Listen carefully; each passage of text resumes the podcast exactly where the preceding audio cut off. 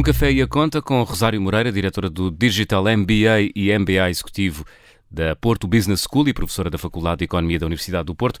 Olá, Rosário. Olá, João. Boa tarde. Olá, Rosário. Rosário, então, hoje, hoje vamos falar sobre o tempo que temos até ao final do ano, ou final do mês, para Está aplicar quase, alguma, algumas das nossas poupanças. Sim, é verdade. Nós entramos no último mês do ano e, e portanto, estamos aqui na fase final para conseguir algumas poupanças familiares hum. que depois do dia 31 eh, ficam perdidas. Eu acho que nós devemos dar atenção a, a três aspectos, essencialmente. Uh, claro que poupar é bom em qualquer altura, mas estas três dicas acho que todos nós devemos dar atenção. A primeira é relativa à poupança fiscal em sede de IRS com o PPR. Uh, Os verdade, planos de poupança-reforma, não é? Exatamente. Não, não se trata só de poupança, mas também é um investimento.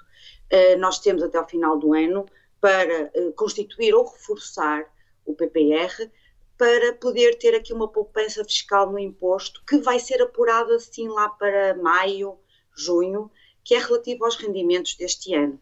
Portanto, consoante a idade, a poupança fiscal pode traduzir-se no montante de até 400 euros por ano. Portanto, em bom rigor, eh, nós estamos aqui a constituir um PPR ou a reforçar, eh, vamos ter direito a 20% de, do valor investido em termos de poupança fiscal. Hum. Uh, o valor máximo é que vem aqui impor uh, uma, uma poupança menor do que aquela que podíamos ter.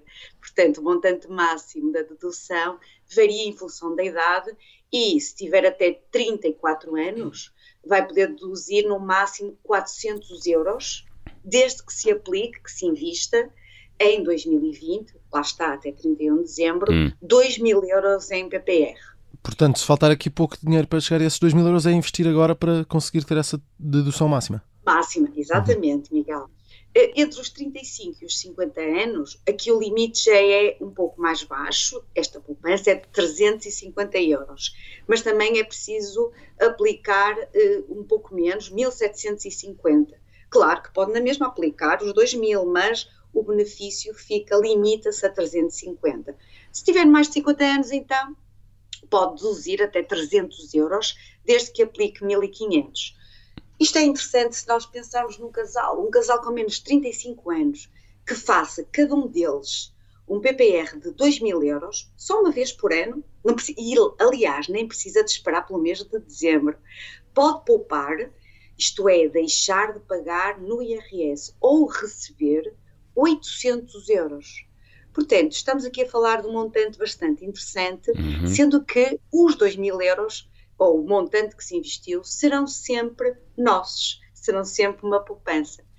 Um, neste caso, é importante salientar que a dedução é individual, uh, ou seja, quer o investidor seja solteiro, quer seja casado, apenas pode beneficiar desta dedução eh, individualmente e apenas os residentes em território português, que não se tenham reformado, porque se já estiverem reformados já não precisam, já não têm o benefício associado ao PPR. Um, nós podemos falar aqui, uh, tipicamente, refere-se à questão da baixa rentabilidade. É verdade, os PPRs têm uma rentabilidade baixa e, portanto, podemos estar aqui hesitantes entre obter ou não este benefício fiscal. Uhum. Uh, quando comparamos, de facto, com outros produtos financeiros uh, é, é, tem uma rentabilidade baixa, mas esta poupança imediata de 20%, digamos que era quase com um juro de 20% no primeiro ano. Nos anos seguintes, pronto, temos juros muito baixinhos, na ordem dos 0,1%, 0,5%, no caso dos fundos PPRs. Mas há aqui também, eh, gostava de chamar a atenção, os, eh, eh, peço desculpa, no caso dos seguros PPR, porque se for nos fundos PPR, esta rentabilidade pode ser bem maior, mas tem um risco associado. Hum, claro, sim. Eh, há sempre uh, essa eh, diferença no, que toca, no que toca aos fundos. Uh, sim, sim. Lá está. A maior diferença é, por um lado, uh, tem uma rentabilidade superior, mas, por outro, tem um risco, um nível de risco também superior.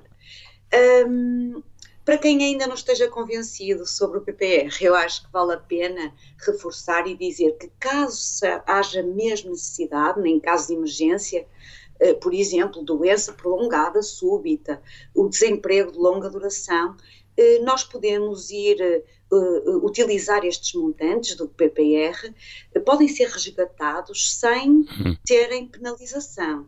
Se nós precisarmos sem ser por isto, também podemos resgatar, mas aí já existe uma penalização pelo facto de não termos deixado até ao fim. Claro. Um, por isso, acho que em termos de PPR, é uma boa poupança que não se deve passar o dia 31 de dezembro sem a fazer. Muito bem, e valeu, e valeu o teu conselho no início, uh, com os escalões etários e com os valores, uh, foi uma preciosa ajuda. Deu-me ideias, Rosário. Uh, eu acho que sim, olha, eu acho que sim, João. Do... E João e Miguel. João e Miguel. Rosário, do ponto de vista fiscal, há, há mais que nós possamos fazer até ao final do ano? Sim, sim. Nós contribuintes?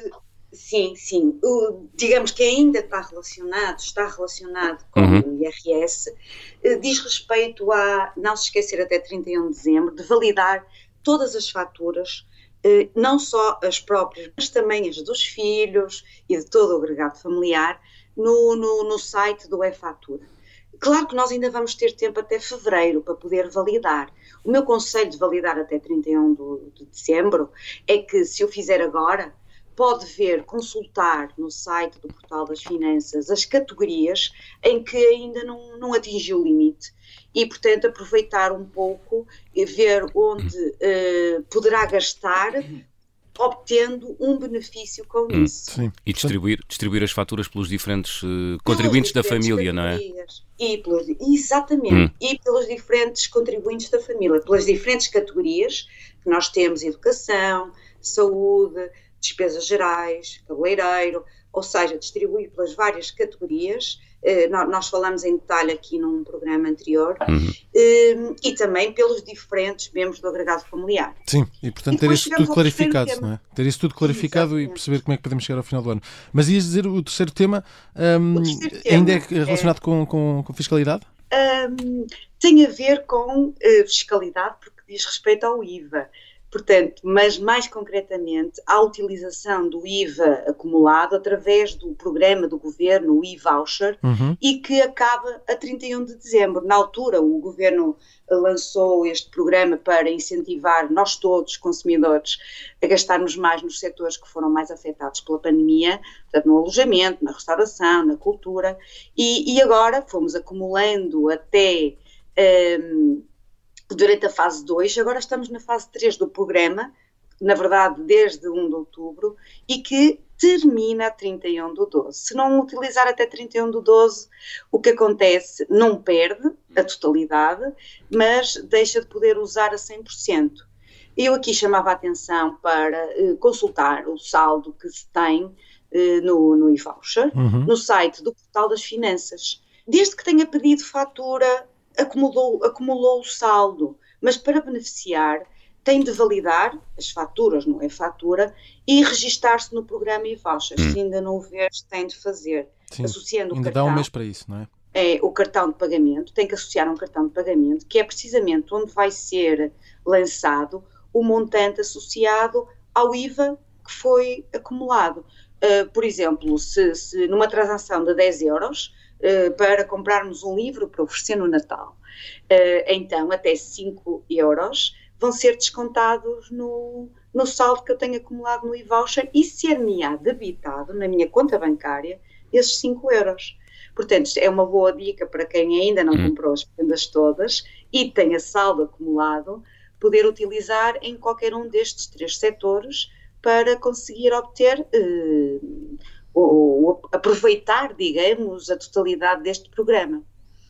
Um, o que não for utilizado, o que é que acontece? Bem, na verdade, o, o montante do saldo que nós acumulamos e que não foi utilizado eh, pode ser considerado numa parcela que nós temos e que também conseguimos consultar no portal das finanças, numa parcela que nós temos relativa a 15% do valor do IVA.